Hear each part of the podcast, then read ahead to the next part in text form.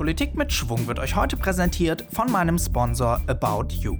Mit der Kampagne It's About Your Choice unterstützt About You Journalisten und Medienmacher wie mich dabei, auf die Europawahl aufmerksam zu machen.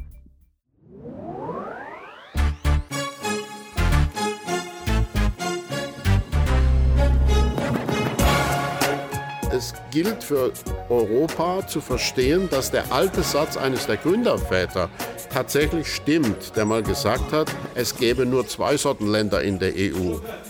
Kleine Länder und Länder, die noch nicht wissen, dass sie klein sind. Und an, an der Stelle sind wir. Und was dagegen tun? Unter anderem darüber habe ich mit dem Chef der Europäischen Grünen, Reinhard Bütikofer, gesprochen. Aber auch, was ihn, den Politikveteranen, eigentlich antreibt, sich nochmal in das hektische Brüssel zu stürzen. Und natürlich ging es auch ganz ausführlich ums Klima und um die Frage, ob seine Partei eigentlich Manfred Weber an die Spitze der EU-Kommission helfen würde. Die Antwort, Herr Weber, könnte Sie interessieren. Also hören Sie ganz genau hin. Jetzt bei Politik mit Schwung. Ich bin Gregor Schwung. En une institution organique de l'unité européenne. This agreement lays the foundations of something new and hopeful in European life. Herzlich willkommen zu einer weiteren Spezialfolge von Politik mit Schwung vor der Europawahl. Heute mit dem Vorsitzenden der Europäischen Grünen. Bei mir ist Reinhard Bütikofer. Herzlich willkommen. Schönen guten Tag, ich grüße Sie. Herr Bütikofer, Sie sitzen jetzt seit 2009 im Europäischen Parlament. Sie sind praktisch seit zehn Jahren im Dienst für Europa. Warum wollen Sie jetzt noch fünf weitere Jahre dabei sein? Na, sitzen ist äh, natürlich formal richtig, aber realiter ist da ziemlich viel Bewegung dabei bei dem Job. Äh, ich bin viel, nicht nur in Deutschland, sondern insgesamt unterwegs und ich erlebe, dass wir gegenwärtig einen richtigen Aufbruch haben. Ähm, es engagieren sich immer mehr Bürger aktiv. Nicht nur stimmen sie der EU mehr zu als je in den letzten Jahren, sondern sie machen das auch zur eigenen Sache. Und darin sehe ich eine große Chance. Und natürlich stehen wir vor wichtigen Entscheidungen, richtungsweisenden Entscheidungen. Und mir macht die Arbeit Spaß und ich will da einfach mitgestalten. Wenn man schon so lange dabei ist, wo bekommt man dann die neuen Ideen, die neuen Ansätze her, Dinge zu verändern, die man schon lange machen wollte, aber die noch nicht geklappt haben? Naja, noch nie alle der Ideen, die wir in den letzten Jahren versucht haben nach vorne zu bringen, sind schon realisiert. Also da ist noch äh, ein Vorrat da, zum Beispiel in meinem Fall im Bereich der Industriepolitik. Ähm, aber ich schnapp natürlich auch neue Ideen auf, wenn ich unterwegs bin, wenn ich mit Bürgern rede, mit Bürgerinnen auch. Was sind Ihre Visionen für Europa? Wo soll die EU in 20 Jahren stehen? Die EU soll in 20 Jahren erreicht haben, dass sie ihre wirtschaftliche Wettbewerbsfähigkeit auf Nachhaltigkeit gründet. Das heißt, dass sie längst vergessen hat, dass es mal Leute gab, die Wirtschaft und Ökologie gegeneinander ausspielen wollten. Die EU soll in 20 Jahren erreicht haben, dass es keine Kinderarmut mehr gibt, die es heute leider noch in vielen Ländern insgesamt gibt. Die EU soll nach wie vor eine vielfältige Veranstaltung sein, nicht eine homogenisierte, sondern eine, die ihre Diversität schätzt. Die EU soll auch in 20 Jahren international viel mehr, als sie das heute tut, mit einer gemeinsamen Stimme sprechen, um unsere Werte, die ja, man kann sagen, von einer Art autoritärer Welle angegriffen werden und auch unsere Interessen wirksam durchzusetzen. Lassen Sie uns über ein Thema sprechen, was die Leute derzeit äh, sehr bewegt. Das ist der Klimaschutz. Die Grünen haben diese Europawahl zur Klimawahl ausgerufen. Was kann die EU auf diesem Gebiet überhaupt tun? Die EU hat über den Emissionshandel ein Instrument, ein marktwirtschaftliches Instrument in der Hand, mit dem, mit dem man dafür sorgen kann, dass CO2-Emissionen einen Preis bekommen. Und nach der marktwirtschaftlichen Theorie soll es ja so sein, dass die Verursacher von Belastungen, in dem Fall Emissionen, dafür auch zahlen. und dass die Verantwortung, die Lasten zu schultern, nicht auf andere, andere Regionen oder andere Generationen verschoben wird. Also wollen wir, dass CO2 einen Preis bekommt, dass diejenigen, die CO2-Emissionen in großem Umfang verursachen, eben entsprechend auch belastet werden, um damit einen ökonomischen Impuls auszulösen fürs Umdenken. Das findet bis zu einem gewissen Grad heute schon statt, aber bei weitem nicht breit genug. Und ich glaube, so ein marktwirtschaftliches Instrument kann, wenn es wirklich effizient gestaltet wird. Das heißt, der Preis muss auch irgendwas mit der Realität zu tun haben und darf nicht nur so eine Als-Ob-Veranstaltung sein. Äh, dann kann das äh, viel effizienter lenken als ein allgemeines System, das nur aus Geh- und Verboten besteht. Sie schlagen auch vor, dass CO2 in allen Bereichen einen Preis bekommen ja. muss. Ähm, das würde ja zur Folge haben, dass auch Dinge teurer werden im alltäglichen Leben, Strom zum Beispiel. Wie stellen Sie sicher, dass das nicht ähm, die sozial Schwachen trifft? Wir haben in Frankreich gesehen, ähm, dass das nicht so gut ankommt, wenn man Dinge erhöht wie Benzinsteuer oder so. Wir haben schon, bevor es in Frankreich diese Bewegung des sogenannten Gelbwesten gab, aus genau der Überlegung raus, dass man ökologischen Fortschritt und soziale Verantwortung nicht gegeneinander stellen darf, ein Konzept entwickelt, das heißt, wir geben das Geld zurück. Das heißt, es wird CO2 belastet. Der viel CO2-Emissionen verursacht, zahlt mehr. Und das Geld, was reinkommt, wird jetzt aber nicht äh, für allgemeine Staatszwecke verwendet, sondern das wird anteilig an die Bürger zurückgegeben. Pro Kopf kriegt jeder den gleichen Anteil zurück. Das heißt, der, der weniger CO2-Emissionen verursacht, stellt sich dabei besser. Und das erlaubt uns, dass wir da einen Lenkungsimpuls setzen, ohne dass die, die über weniger Einkommen verfügen, dabei die Gekniffenen sind. Okay, also die Bürger entlasten auf dem Gebiet. Es gibt übrigens schon, das Modell. In der Schweiz wird sowas zum Beispiel praktiziert. Was ist äh, mit der Wirtschaft? Vor allem in Deutschland haben wir ja extrem hohe Strompreise. Ähm, und die Wirtschaft würde dadurch ja auch exorbitant belastet werden, vor allem kleine und mittelständische Unternehmen. Planen Sie da auch Unterstützung? Also, dass wir jetzt in Deutschland generell extrem hohe Strompreise haben, halte ich für ein Gerücht. Wir ja, EU-weit, wir liegen wir 40 Prozent über dem EU-Durchschnitt. Wir haben dafür gesorgt, dass die Strompreise gerade für die energieintensive Industrie äh, außerordentlich niedrig sind. Es hat sogar schon Fälle gegeben, wo ausländische Konkurrenten sich darüber beschwert haben, dass deutsche Firmen etwa im Bereich ähm, des, des, äh, von Aluminiumsmelters äh, durch den niedrigen Strompreis in Deutschland ihnen gegenüber begünstigt werden. Also ich glaube, da muss man mal auf die Fakten gucken. Was richtig ist, ist, dass der Strom vergleichsweise teuer ist für diejenigen, die nicht energieintensiv sind. Und da sind viele kleine dabei. Insofern gebe ich Ihnen schon recht. Ich wollte nur da was richtigstellen, weil man sonst in all, allgemeines Lamento verfällt und gar nicht sieht, dass es da durchaus Anstrengungen gibt, dafür zu sorgen, dass die Strompreise die Industrie nicht erdrosseln.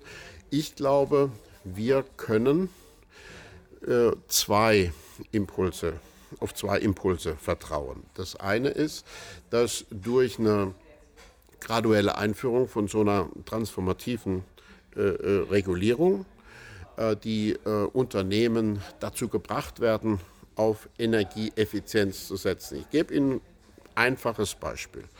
Es gibt ganz viele Erfahrungen, die sich so darstellen. Ein Unternehmen weiß ganz genau, eine Investition in Energiesparen würde sich über sechs, sieben Jahre wunderbar bezahlt machen, würde sich rechnen. Aber weil man jetzt nur auf zwei bis drei Jahre rechnet, lässt man diese Energiesparinvestition liegen. In dem Moment, in dem der Strompreis ein anderer wird, in dem Moment, in dem CO2 den Preis zahlen muss, der den verursachten gesellschaftlichen Kosten entspricht, ändert sich das Kalkül bei den Betrieben, dann rechnet sich für den Betrieb in Energievermeidung zu investieren. Und genau das wollen wir herbeibringen, weil es gibt in ganz vielen Bereichen längst technische Alternativen, die es erlauben, mit wesentlich weniger Stromkonsum auszukommen, nur dass es im Moment keinen richtigen Druck gibt, sich für die zu entscheiden. Und das Zweite ist natürlich, dass man im Außenverhältnis, im Außenhandelsverhältnis der EU darauf achten muss, dass die Regulierung, die wir im Inneren garantieren wollen, jetzt nicht durch Dumping-Importe, Ökodumping-Importe untergraben werden. Das nennt man dann auf Englisch ähm, Border Adjustment. Das heißt, dass da gegebenenfalls äh, Sonderabgaben errichtet werden auf äh, ökologisch schädlichere Produkte von außen. Das heißt aber auch kleine Unternehmen, die jetzt kurzfristig dann diese Investitionen erstmal machen würden, könnten die mit Unterstützung rechnen aus diesen Einnahmen, so wie die, wie die Bürger auch? Äh, ich sage nochmal, es wird umverteilt an die Bürger zurück. Die äh, Modelle, die es da gibt, sind unterschiedlich komplex. Das heißt nicht an die. Mir wäre es am liebsten, man würde wirklich sagen, es geht pro Kopf. Um, ähm, es gibt auch vom Öko-Institut einen Vorschlag, der gesagt hat, man nimmt einen Teil und verteilt den pro Kopf zurück und einen anderen Teil, den verteilt man äh, speziell an kleine Unternehmen. Ich glaube, das müsste man im Einzelnen äh, austarieren.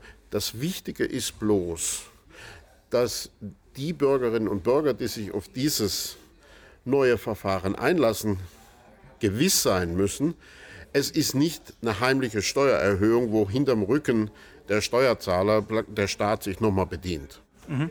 Diesen Eindruck dürfen natürlich die Mittelstandsunternehmen, die ja für Deutschland wichtig sind, auch nicht haben. Kommen wir zu einem ganz anderen Thema. Die Grünen äh, wollen, dass Europa in der Welt stärker wird. Gerade in diesen Zeiten stellt sich ja heraus, dass äh, Europa ziemlich schwach ist. Der Schutzschirm, unter dem wir stehen, den, dem amerikanischen Schutzschirm, der droht im Ernstfall unter Donald Trump äh, nicht mehr aufzugehen. Dass Europa jetzt sein Schicksal selbst in die Hand nehmen muss, das äh, scheint absolut nötig. Was schlagen Sie vor? Als erstes will ich mal das Kind nicht mit dem Bade ausschütten. Äh, dass dieser amerikanische Präsident nicht eben verlässlich ist und zum Teil die Europäer, die EU und besonders Deutschland eher als Gegner denn als Partner behandelt, ist wohl wahr. Aber das heißt nicht, dass jetzt ganz Amerika plötzlich unser Feind wäre.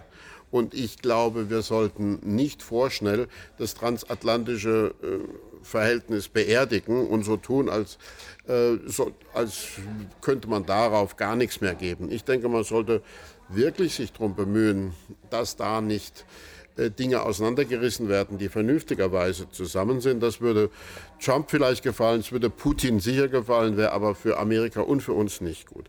Trotzdem brauchen wir eine Anstrengung, äh, dass wir Europäer gemeinsam mehr für unsere gemeinsame Sicherheit tun müssen. Europäische Armee zum Beispiel, wäre das gut? Europäische Armee ist eine Diskussion für in 50 Jahren vielleicht. Worum es jetzt geht, ist, dass wir feststellen, dass wir dort, wo die Amis 30 Waffensysteme haben, in der EU 178 haben. Das heißt, eine Zersplitterung, eine Duplizierung, eine Quadruplizierung, das kostet alles Apothekenpreise. Und als allererstes müssen wir meines Erachtens mal dazu kommen, das Geld, das wir ausgeben für Rüstung, für Verteidigung, für Forschung in dem Bereich, sinnvoll, effektiv effektiv auszugeben.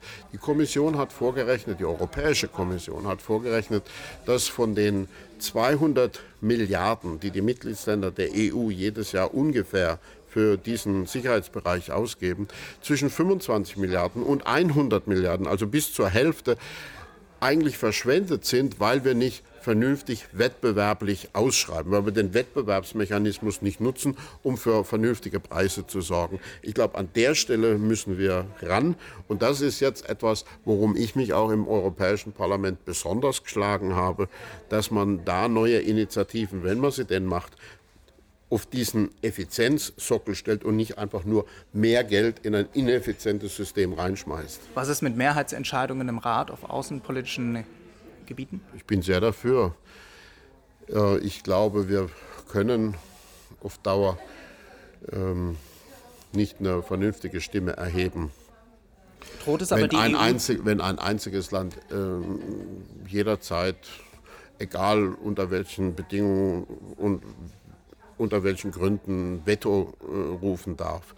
Ich glaube, ähm, es gibt eine Möglichkeit im Rahmen des geltenden europäischen Rechts, solche Mehrheitsentscheidungen im außenpolitischen Bereich hinzukriegen. Und aus meiner Sicht ist das eine der wichtigen Aufgaben der nächsten fünf Jahre, dass wir dazu kommen. Außenpolitik ist ja so ein Kerngebiet der Souveränität eines Staates.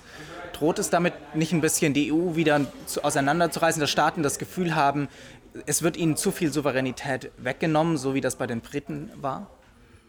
Naja, gucken wir es doch einfach mal nüchtern an. Was ist denn die Souveränität eines kleinen Landes gegenüber China? China hat gerade äh, einen Gipfel organisiert, um über seine sogenannte Seitenstraßeninitiative zu reden. Da waren auch etliche Europäer vertreten. Ein europäischer Staatschef hat sich getraut, die chinesischen Vorschläge zu kritisieren, sagt der chinesische Verhandlungsführer zu seinem Sherpa, erinnern Sie mich daran, dass Ihr Präsident nicht mehr eingeladen wird. Was ist denn das für eine Souveränität? Ich glaube, es gilt für Europa zu verstehen, dass der alte Satz eines der Gründerväter tatsächlich stimmt, der mal gesagt hat, Spark hieß der Mann, es gäbe nur zwei Sorten Länder in der EU.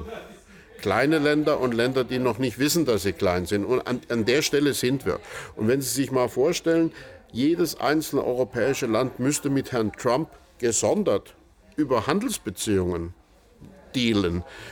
Da würde doch jeder über kürzeste Zeit unter den Stiefel getreten. Da können wir doch froh sein, dass wir diese Souveränität gemeinsam vertreten. Kommen wir zu einem anderen Thema, die Demokratie in Europa. In vielen Ländern ist sie unter Beschuss, namentlich in Ungarn, Polen und Rumänien. Ähm, diese Länder sind auch Länder, die immens von EU-Geldern profitieren. Dort wird, werden inf große Infrastrukturprojekte finanziert und das ist dann auch immer so ein Punkt, wo sich dann Herr Orban und Herr Kaczynski sich damit rühmen. Hier seht her, was haben wir wieder für eine neue Straße gebaut. Die Grünen wollen diese Mittel nicht einsetzen als Druckmittel gegenüber diesen Ländern. Warum nicht? Unterstützen Sie damit nicht die, die Ziele von Orban und Kaczynski, Demokratie und Rechtsstaat zu, abzubauen? Was Sie sagen, ist nicht richtig. Wir wollen schon Druck machen. Was wir nicht wollen, ist, dass wir sagen, weil Herr Orban sich nicht an Rechtsstaatsprinzipien halten will, kriegen die ungarischen Bauern kein Geld mehr. Ich glaube, das wäre weder fair noch klug. Das würde Herrn Orban nur die Gelegenheit geben, sozusagen seine antieuropäische Hetze noch mal zu verstärken. Sagt, seht ihr, ihr müsst bluten dafür, dass denen mein Kurs nicht passt.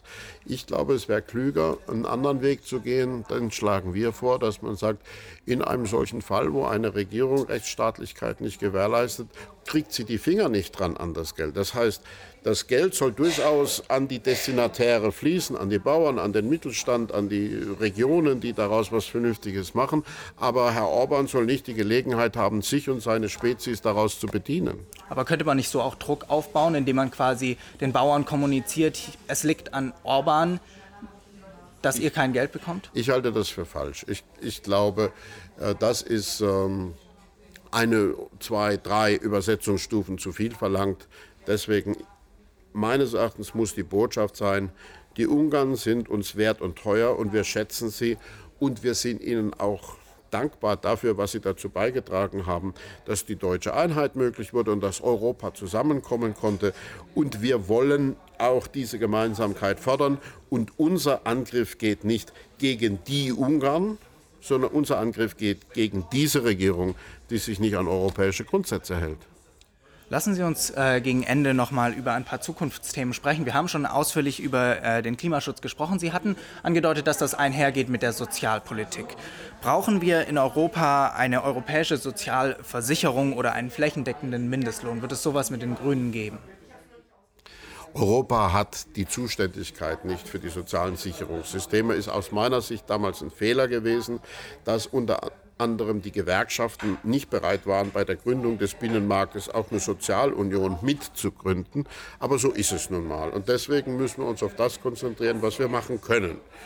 Und die Europäische Union kann eine Richtlinie durchsetzen, die sagt, es muss in jedem Land bestimmte Mindeststandards geben. Es muss in jedem Land einen Mindestlohn geben. Es muss in jedem Land ein Mindesteinkommen geben, sodass es nirgends mehr vorkommen darf, dass Leute einfach völlig durch den Rost fallen dass das ein einheitlicher Mindestlohn sein würde oder ein einheitliches Mindesteinkommen, glaubt kein vernünftiger Mensch, weil der Lebensstandard in Bulgarien und in Schweden eben sehr unterschiedlich ist. Das heißt, man braucht ein jeweils den nationalen Umständen entsprechendes Mindestsicherungssystem. Das soll dann national gestaltet werden. Aber die europäische Verantwortung besteht darin, zu signalisieren, wir garantieren, dass es solche Sicherungen gibt. Wir lassen nicht zu, dass so wie auf der einen Seite Leute den Rechts, das Rechtsstaatsgebot verletzen, andere auf der anderen Seite das Sozialstaatsgebot verletzen, sondern diese Werte, die garantieren wir gemeinsam. Digitalpolitik. Wie kann sich Europa im digitalen Zeitalter behaupten und wie soll es mit den großen Digitalunternehmen umgehen? Dass man äh, die großen Internetplattformen einer europäischen Besteuerung unterwerfen muss, ist meines Erachtens eigentlich ausdiskutiert. Die Frage ist nur noch, ob endlich äh, die, die dafür zuständig sind, den Arsch in der Hose haben, das auch tatsächlich mal zu praktizieren und sich nicht äh, ständig drücken und hoffen, dass es irgendjemand anders für sie regelt. Das ist aber nicht das einzig Entscheidende, sondern ich glaube, es kommt auch darauf an, dass wir unsere eigene Digitalindustrie entwickeln, dass wir unseren eigenen digitalen Binnenmarkt entwickeln. Und an der Stelle ist einer der plausibelsten Gründe dafür zu finden, dass wir eine gemeinsame europäische Industriepolitik brauchen. Weil in diesem Bereich des Digitalen, genauso wie bei dem 3D-Drucken oder bei der E-Mobilität oder bei den anderen besonders fortgeschrittenen Produktionstechnologien, wird Europa entweder gemeinsam in der Lage sein, äh, Wettbewerb zu liefern gegenüber Asien oder den USA oder niemand wird ähm, in der Lage sein. Dafür sind die einzelnen europäischen Länder, selbst Deutschland, nicht mächtig genug. Ein chinesischer IT-Experte Kai Fu Li hat kürzlich mal gesagt, es geht nur noch darum, ob die USA oder China top werden und wer den zweiten Platz kriegt. Und der dritte Platz wird gar nicht besetzt. Europa kommt noch nicht mal aufs Treppchen. Wenn wir verhindern wollen, dass das tatsächlich passiert, dann müssen wir so eine Politik gemeinsam machen. Jetzt sind das ja sehr ambitionierte Ziele, die Sie haben. Nur sieht es im Moment nicht danach aus, dass Ihre Spitzenkandidatin Ska Keller tatsächlich dann auch Kommissionspräsidentin wird. Das wird wahrscheinlich eher Manfred Weber, dessen, dessen Partei stärkste Kraft wird. Nur wird es äh, für die EVP und auch die Sozialdemokraten nicht reichen, einen Kommissionspräsidenten zu wählen aller Wahrscheinlichkeit nach. Das heißt, es braucht eine dritte Partei. Die Spitzenkandidatin äh, der FDP, Nicola Beer, hat mir im Interview gesagt, äh, sie würde nur einen Kandidaten wählen, der für Erneuerung stünde. Weber sei das nicht. Kann Herr Weber mit den Stimmen der europäischen Grünen rechnen, wenn er Kommissionspräsident werden will? Nein, er kann nicht mit unseren Stimmen rechnen, sondern er kann damit rechnen, dass wir bereit sein werden, darüber zu verhandeln, welche Politik gemacht wird. Und genauso wie wir 1998 mit der Sozialdemokratie darüber verhandelt haben, ja, wir sind bereit, eine Bundesregierung zu machen, aber muss es ein paar fundamentale Änderungen geben, zum Beispiel den Atomausstieg, zum Beispiel damals die Ökosteuer, zum Beispiel damals das Staatsbürgerschaft. Was wären jetzt Ihre Bedingungen? Die, die äh, Klimapolitik, die Energiepolitik ist eine ganz klare Sache. Wir wollen, dass es ein Initiativrecht des Europäischen Parlaments gibt, von dem seit langem viele reden, aber das noch nie wirklich äh, praktiziert worden ist. Wir wollen, dass zum Beispiel die Kommission ähm, ähm, genauso viele Frauen hat wie Männer. Wir wollen, dass. Äh das wären jetzt alles die Herr Weber, Dinge, die Herr Weber schon zugesagt hat. 50-50 äh, Gendergleichheit in der Kommission, das Parlamenteninitiativ. Ich bin gerade, also intern arbeiten wir dran, sozusagen uns auf mögliche Verhandlungen vorzubereiten. Da bin ich gerade den Katalog möglicher Forderungen durchgegangen. Bei mir waren es 47, die okay. auf der Liste standen. So viel Zeit haben wir jetzt nicht. Aber ich kann Ihnen versprechen, wir werden nicht nur Forderungen pro forma stellen, die der Herr Weber sowieso le leicht mit, mit, mit dem Achselzucken erledigen kann, sondern wir werden Forderungen stellen, die eine wirkliche Richtungsänderung bedeutet. Und bei der Klimapolitik sehe ich überhaupt nicht, dass Herr Weber für das steht, äh, gegenwärtig, was uns wichtig ist. Er hat gerade gesagt, die CO2-Steuer will er nicht. Er hat bis jetzt ähnlich wie die CDU, CSU immer nur gesagt, was sie nicht wollen. Was sie wollen, äh, ist noch im, im Dunkeln. Kommen wir zum Ende. Sie müssen weiter. Äh, Herr Bütikofer, meine Hörer sind überwiegend jung. Die werden jetzt äh, zu großer Mehrheit äh, das erste Mal ihre Stimme abgeben dürfen bei der Europawahl. Ihr Abschlussplädoyer, warum die ihr Kreuz bei den Grünen machen sollen?